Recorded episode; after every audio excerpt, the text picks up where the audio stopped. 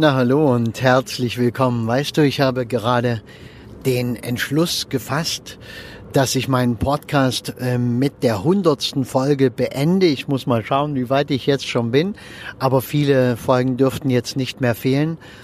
Und äh, ich freue mich auch irgendwie darauf, weil dann werde ich sicherlich was Neues machen. Es ist immer, wenn etwas zu Ende geht, hast du automatisch Platz für etwas Neues.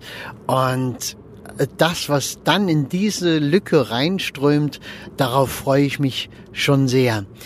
Ich hoffe, es gibt ein paar Menschen da draußen, die dann traurig sind und die sagen, hey, schade, weil das ist ja auch wie ein bisschen Abschied, wie ein bisschen Tod, wenn etwas endet. Und es wäre schlimm, wenn so ein Ende einfach so wäre, na Gott sei Dank. Ja, weil so etwas erleben wir ja auch alle Dinge, wo wir sagen, na Gott sei Dank ist das jetzt zu Ende. Und das wird hoffentlich keiner sagen. Aber darum äh, geht jetzt dieser Podcast nicht, sondern äh, heute ist so ein durchwachsener Tag. Ich habe einmal eine recht junge Frau begraben, ähm, die auf recht tragische Weise gestorben ist und auch ein tragisches Leben hatte. Und äh, dort war die Tochter dabei, die gerade mal äh, 18 wird, jetzt erst die nächste Zeit. Und die hat wenig Bezug gehabt zu den ganzen Trauergästen, die da waren, ja, zur Familie ihrer Mutter sozusagen, weil die Mutter eben auch wenig Kontakt hatte zu der Familie.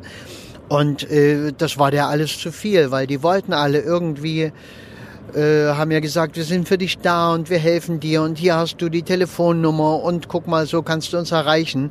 Und die ist dann da einfach nur weggerannt und hat gesagt, äh, was wollen die alle hier, die sollten gar nicht da sein. Und äh, auch das ist natürlich eine berechtigte Aussage, denn es ist einerseits natürlich wohltuend, wenn viele Menschen von einem Menschen Abschied nehmen und du wahrnehmen kannst, wie wertgeschätzt dieser Mensch wurde. Andererseits äh, kommen natürlich auch Menschen, von denen du sagen wirst, ja, was, was haben die eigentlich auf der Beerdigung zu suchen? Ja, und äh, jeder hat natürlich seinen Grund, dahin zu gehen. Ja, und äh, du musst das selbst gar nicht unbedingt nachvollziehen können.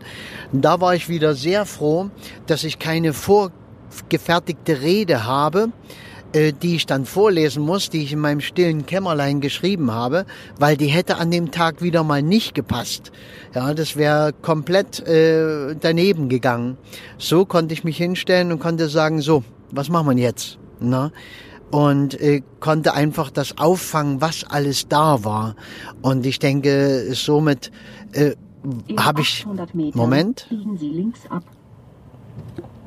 Somit habe ich das meiste rausgeholt, was man in diesem Moment äh, rausholen konnte für diesen Tag. Es hat sehr geschlaucht, äh, das merke ich dann auch, wenn solche Herausforderungen sind. Ich bin dankbar, dass ich das machen darf, dass ich der Redner bin, der das, äh, diese Aufgabe meistern darf, weil das ist auch irgendwie eine Wertschätzung und ich weiß auch irgendwie, dass ich das halt richtig gut machen kann und daher bin ich sehr dankbar dafür. Und äh, ja, und dann bin ich aber ziemlich ausgelaugt gewesen und bin dann zu einem Gespräch gefahren und dieses Gespräch hat mich dann wieder wahnsinnig aufgebaut. Von dem Gespräch komme ich jetzt gerade und fahre zu meinem nächsten Gespräch, wo ich noch nicht weiß, was mich erwartet. Aber das Gespräch, bei dem ich gerade war, da habe ich vor einem halben Jahr äh, ein Familienmitglied begraben, einen noch nicht mal 50-jährigen Mann. Und ähm, die Menschen waren da so begeistert und haben gesagt, Mensch, so toll, wie dieser Abschied gemacht wurde. Das haben wir noch nie erlebt. Wir kannten Trauerreden und wir wussten, dass mit dem Lebenslauf und diesem äh, Jammervollen und Tränendrüse und äh, schlimm und, und die, diese ganze Art und Weise, die sind wir halt gewohnt. Und äh, daher wundern wir uns nicht drüber. Und wenn wir dann einmal etwas anderes erleben, sagen wir, ach, so geht das auch. Ja, und dann wollen wir natürlich nicht mehr zurück, dann wollen wir das andere nicht mehr. Das ist, wenn du einmal äh, gemerkt hast, es gibt richtig guten Whisky, ja, und vorher hast du nur irgendwelchen komischen Whisky getrunken, wirst sagen, ja, Whisky ist blöd, ja, dem, wenn man halt Whisky trinken muss, na gut, dann muss man halt durch, ja, und dann hast du auf einmal einen besonderen Whisky getrunken und sagst, hey, Wahnsinn, was ich da alles schmecken kann. Da schmecke ich das Fass, in dem der gelagert ist. Du merkst also schon, ich bin ein bisschen ein Whisky-Trinker. Ich sage kein Auskenner, aber ein Trinker davon. Und ähm, ja, und dann lernst du diese Unterschiede zu schätzen. Dann trinkst du nichts Einfaches mehr, weil dann kannst du es weglassen. Und so war das dort, dass wir dann, jetzt ging es nun äh, um die Oma aus der Familie, 92 Jahre, ein leben bis fast zum Schluss selbstständig, eigenständig, in einer tollen, großen Familie, die Enkel mit einem engen Bezug, die Urenkel miterleben dürfen, immer mit äh, geholt und dabei gewesen und versorgt und angerufen und besucht und äh, das, wie gesagt, bis fast zum Schluss. Da ist so viel Tolles, Schönes, Wunderbares dabei ja, dass auch das ein ganz grandioser, wunderbarer Abschied werden wird. Und äh, aber schon, was mir da entgegengeströmt ist, was wir dort an Gefühlen gemeinsam erlebt haben, das äh, war keine Oberfläche, das ist einfach Menschen miteinander in einem menschlichen Verstehen. Und weißt du, meinen Tag habe ich heute begonnen mit einem Gespräch in einer in einer Hardrock-Kneipe sozusagen, einer Metal-Kneipe.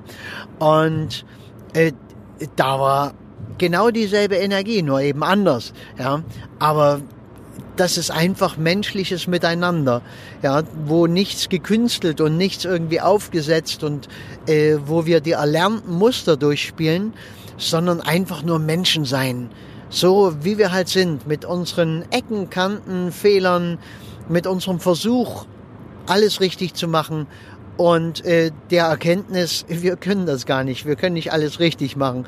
Wir sind perfekt, wenn wir alles nicht richtig machen, sondern so machen, wie es zu uns passt. Ja, und alles in allem bis jetzt ein super Tag. Anstrengend, ja, aber auch wieder so dankbar, so wertschätzend, so wunderbar dass ich sage, wow, ich habe eine Phase in meinem Leben gehabt, in dem ich diesen Beruf nicht mochte.